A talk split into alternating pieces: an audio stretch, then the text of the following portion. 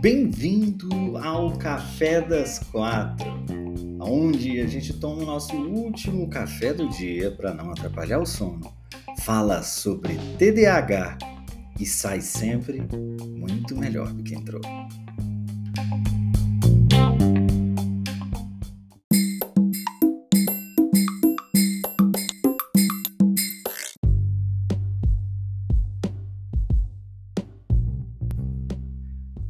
Boa tarde, sejamos todos muito bem-vindos para mais um Café das Quatro.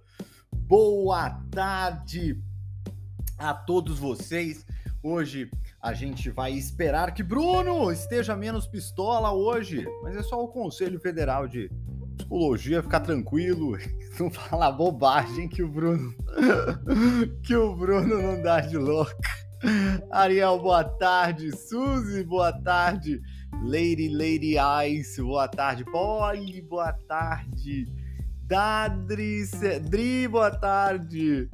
Sejamos todos muito bem-vindos. Hoje eu queria muito conversar com vocês é, sobre possíveis maneiras de se tratar o TDAH né? Uh, muitas vezes as pessoas elas têm é, algumas soluções próprias, né?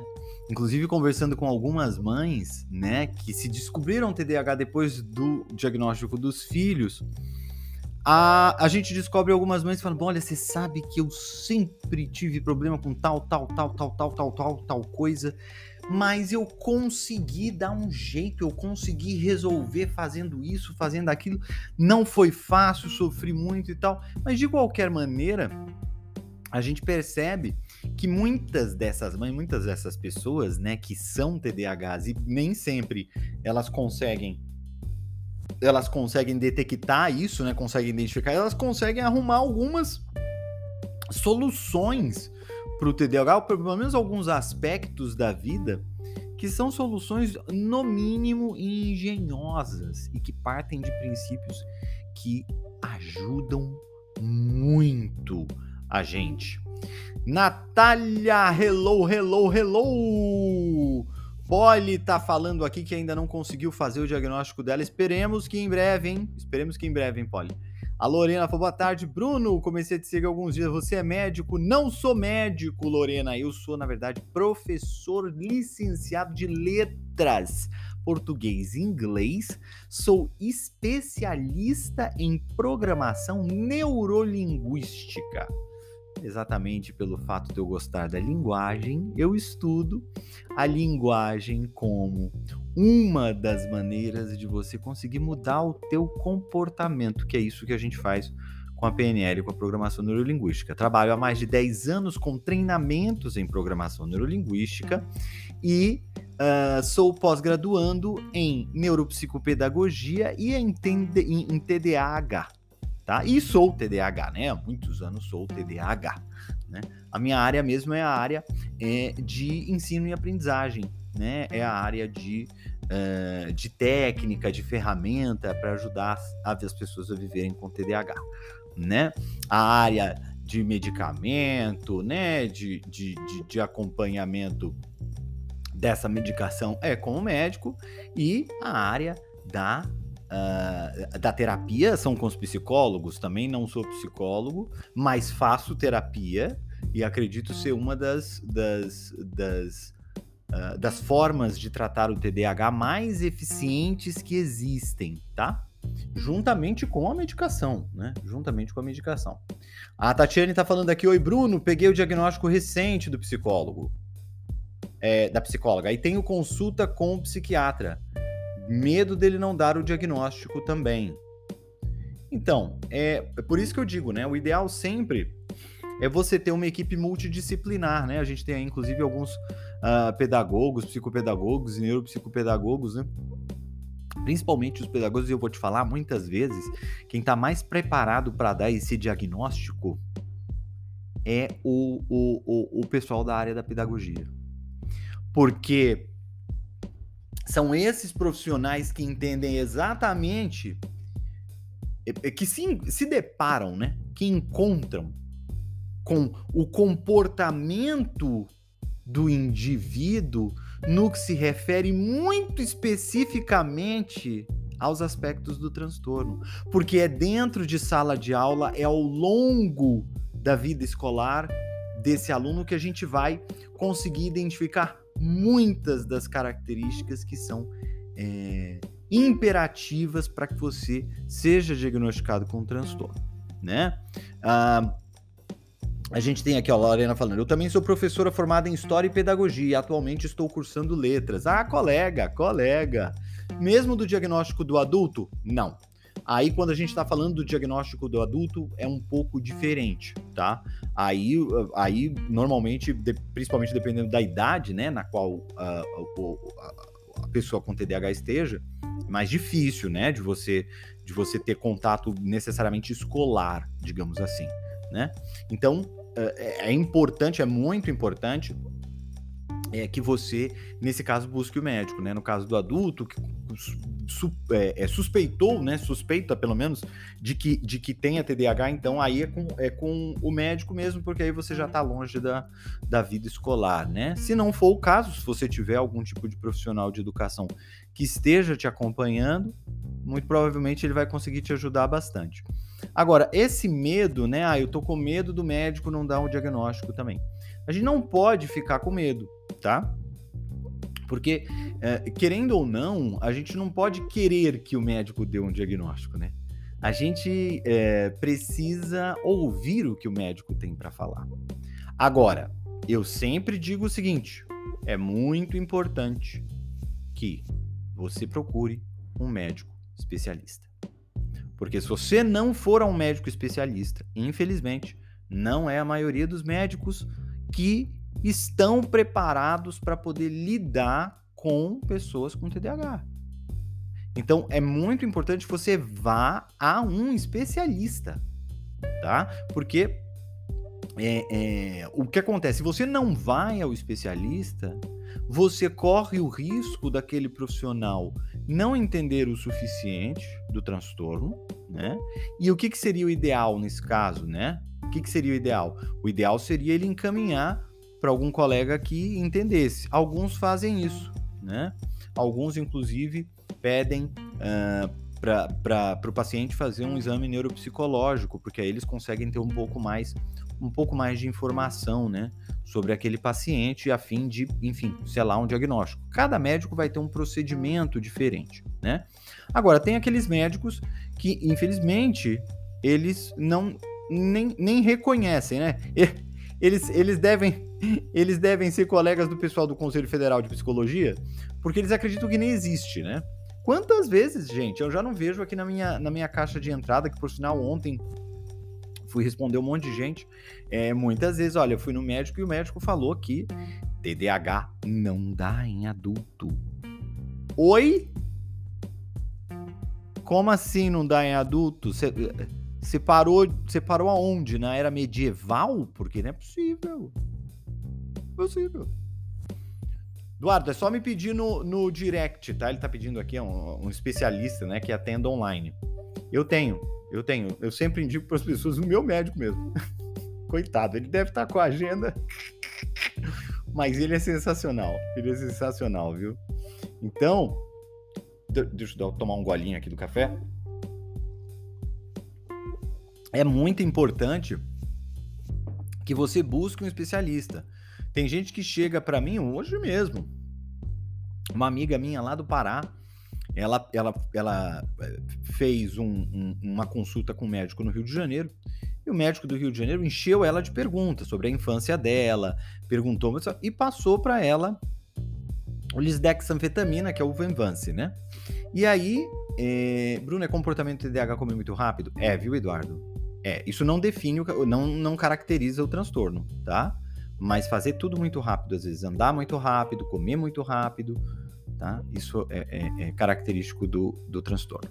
Então, ela foi ao médico e lá no Rio de Janeiro ele começou a fazer um monte de pergunta para ela e tal, mas ele não deu muitos esclarecimentos para ela. Ele só receitou o remédio, né? Receitou o Venvance. E aí ela foi em um outro médico lá no Pará, explicando, olha, eu fui no médico e tal, ele me passou o Venvance e tal, tá acabando, tem que renovar a receita, né? Todo mês precisa renovar essa receita.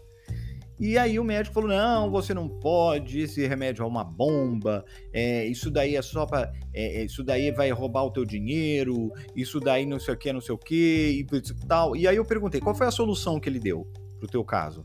Ela falou: nada. Eu falei: ele perguntou da tua infância? Ela falou: não, ele nem perguntou da minha infância. Ele só disse que esse remédio era uma bomba, perere, perere, perere. Ou seja, se ele não perguntou da infância dela, ele não estava ele não tava preocupado em saber se ela de fato tinha TDAH.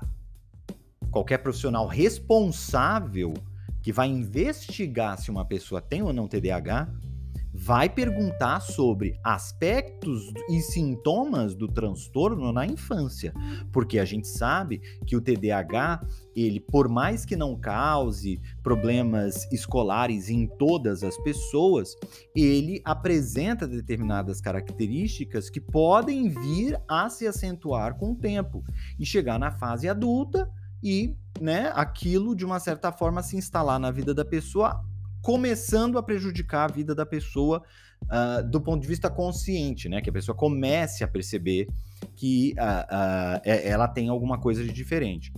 Isso não precisa aparecer necessariamente na infância, mas as características do sintoma que eh, acompanham aquela pessoa e que estão fazendo aquela pessoa sofrer precisam de alguma forma é, é, é, estar uh, presente na infância dessa pessoa, porque o TDAH ele é genético, então não tem como você desenvolver o TDAH, como você pegar TDAH, como você, entende? Desenvolver ele. Tem gente que me pergunta isso, Bruno, tem como desenvolver o TDAH na infância? Não, não tem como você desenvolver o TDAH na infância, certo? A única coisa que tem é como você é, lidar com ele de uma maneira mais incisiva durante a tua fase adulta ou adolescência, porque antes as características dele não te causavam prejuízo. Eu sou um exemplo vivo disso. Porque eu só fui detectar o meu TDAH na faculdade. Ah, eu sempre fui um bom aluno, né? Eu sempre fui um bom aluno, um excelente aluno. Eu sempre fui o último a copiar do quadro, eu também. Sempre, mas o copiar do quadro sempre foi muito importante para mim, porque à medida que eu estava copiando com o quadro, o quadro eu estava também interagindo com aquele conteúdo. Entende? Então, era uma forma até inconsciente de eu absorver aquele conhecimento. Até mesmo porque a Tatiane falou, eu também, até mesmo porque eu não estudava. Eu tirava notas excelentes, excelentes, né? A Virginia falando, eu era péssima na infância. É, eu tirava notas excelentes, mas eu não estudava. Entende? E aí os meus pais, eles simplesmente não se preocupavam comigo, né? Porque eu sempre mostrava notas muito boas, né? Nem, nenhum pai, de fato, é, é, tem como se preocupar com uma criança que, que, né? Eu era muito comunicativo, os professores sempre gostavam muito de mim, então eu sempre fui muito cativante nesse sentido, sempre me comuniquei muito bem. Uma das características do meu TDAH é a verborragia, inclusive. Né? Ah, olha, isso não foi só eu, a Selva da Pato falou assim: olha, eu também. Sempre me dei bem e nunca estudava, tá vendo? Ou seja, não dá para identificar aí, né? Uh, e qual que é o problema disso? O problema disso foi que eu não me tocava que eu não era. Muito pelo contrário, eu ouvia que eu era inteligente né?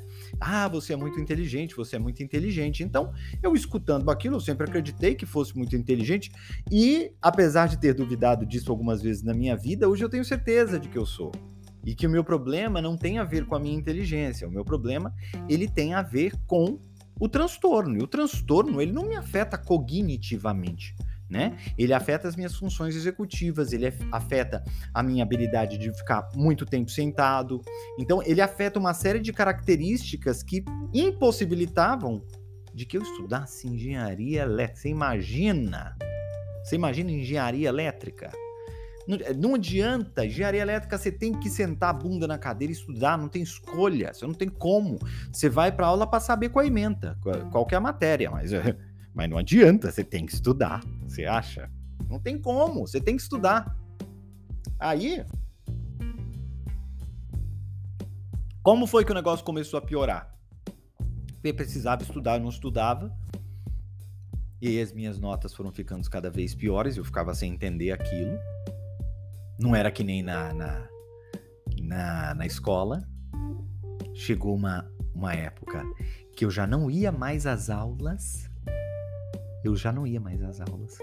Tinha aula que eu tinha medo de prova. Eu faltava muita prova porque eu nunca me sentia preparado. Aquilo começou a mexer comigo de uma forma que eu comecei a querer fugir daquilo de alguma maneira. Então eu comecei a usar drogas. Comecei a usar drogas e fui para um fundo do poço.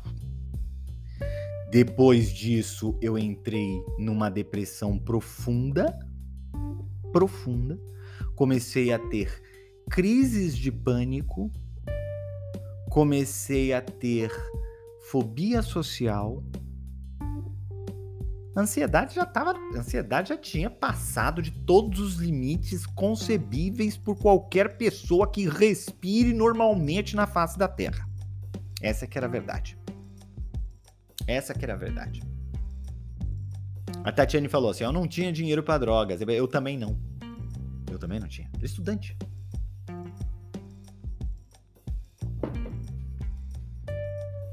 Isso aqui era pior.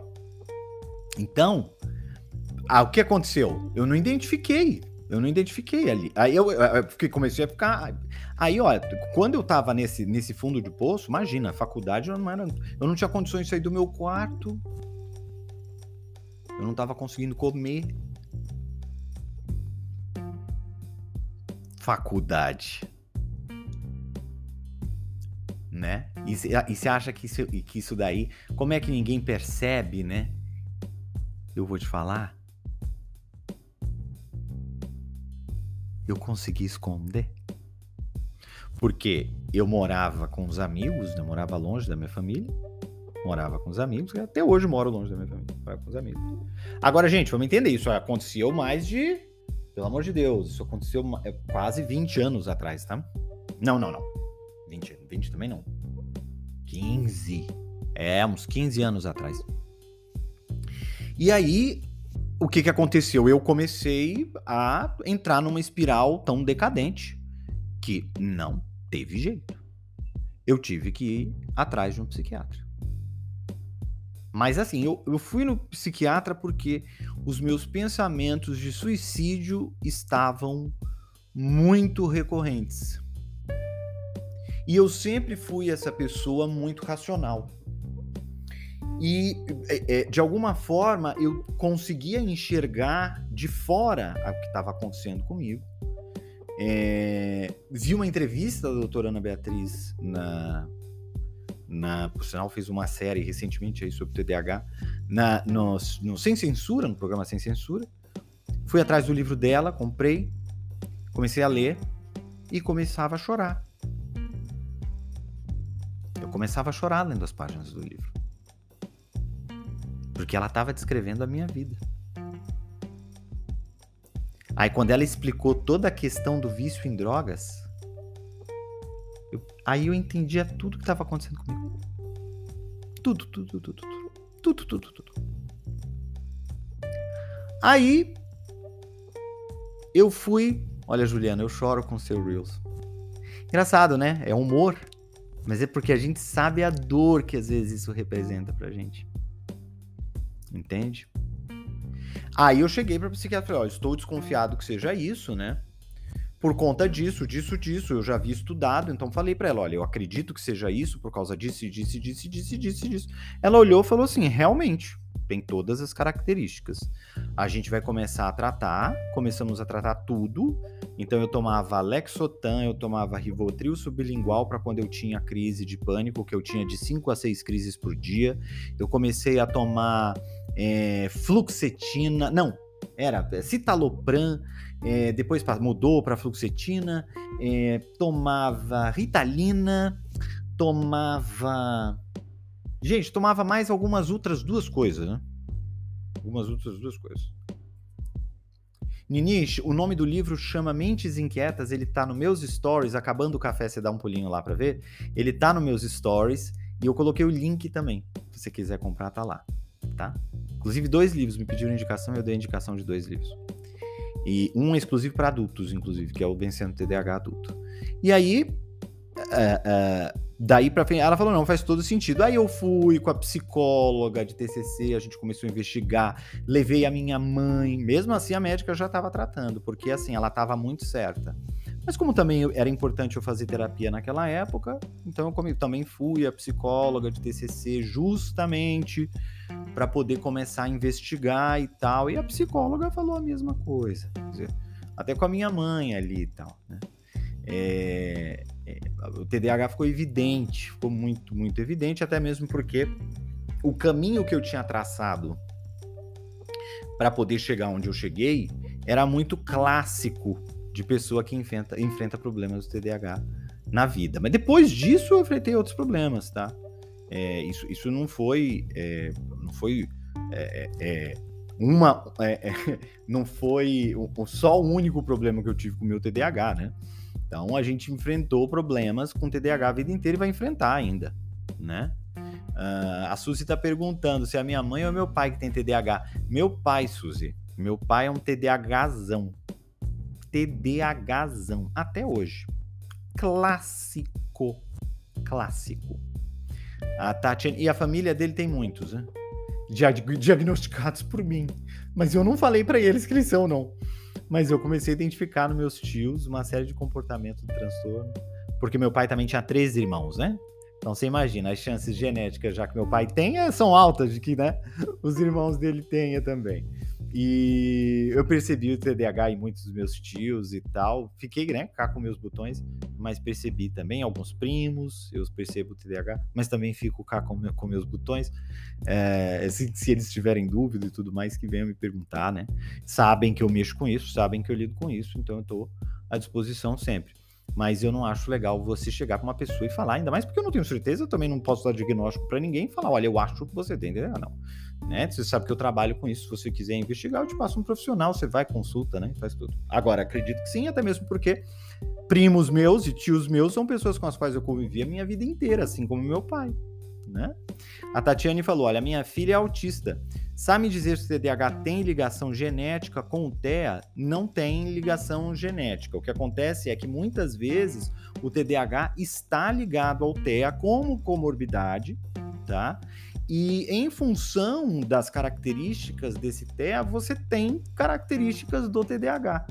Né? O que eu digo é o seguinte, o Tati, a pessoa ela não nasce no com o cérebro dela com uma etiquetinha. Ah, etiquetinha verde, autismo. Etiquetinha é, amarela, é, é, TDAH. Etiquetinha vermelha, dislexia. Não, não tem isso. Né? O que tem é um cérebro, né?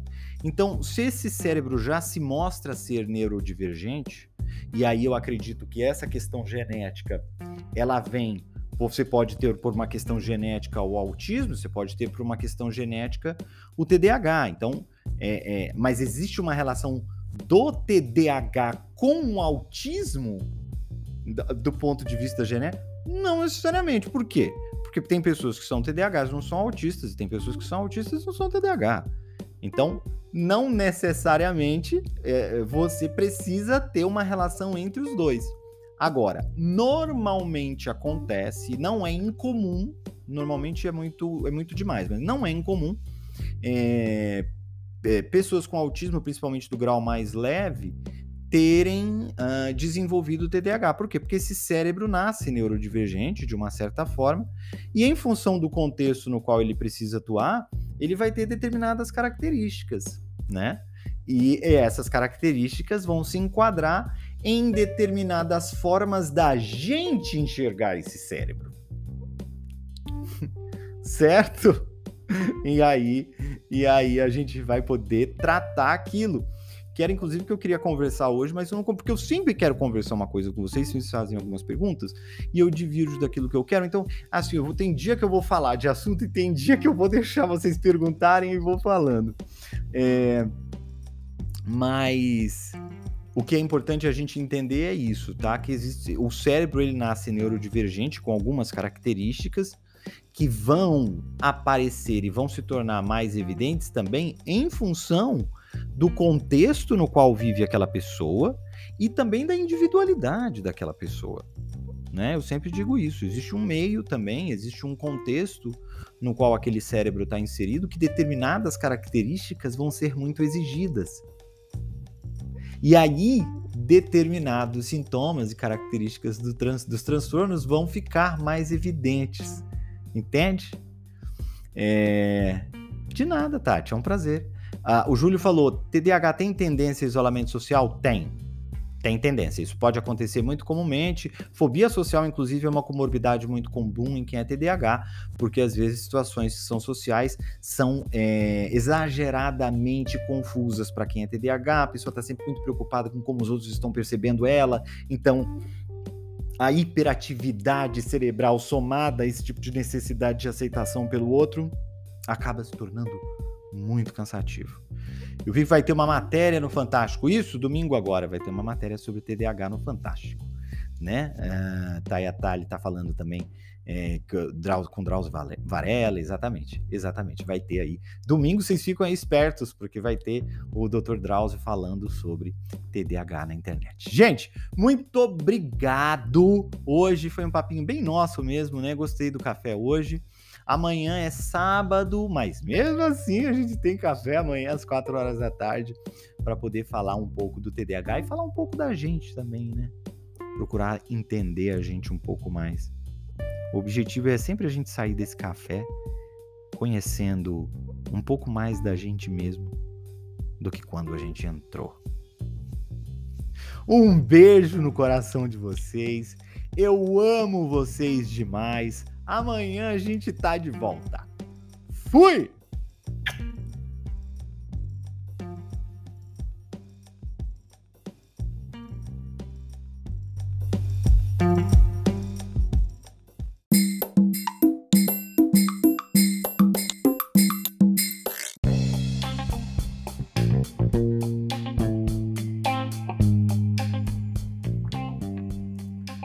Se você quiser mais informações sobre TDAH ou se você quiser assistir ao nosso Café das Quatro ao vivo pelo Instagram, é muito simples. É só me seguir por lá. É arroba Bruno Lima Nunes.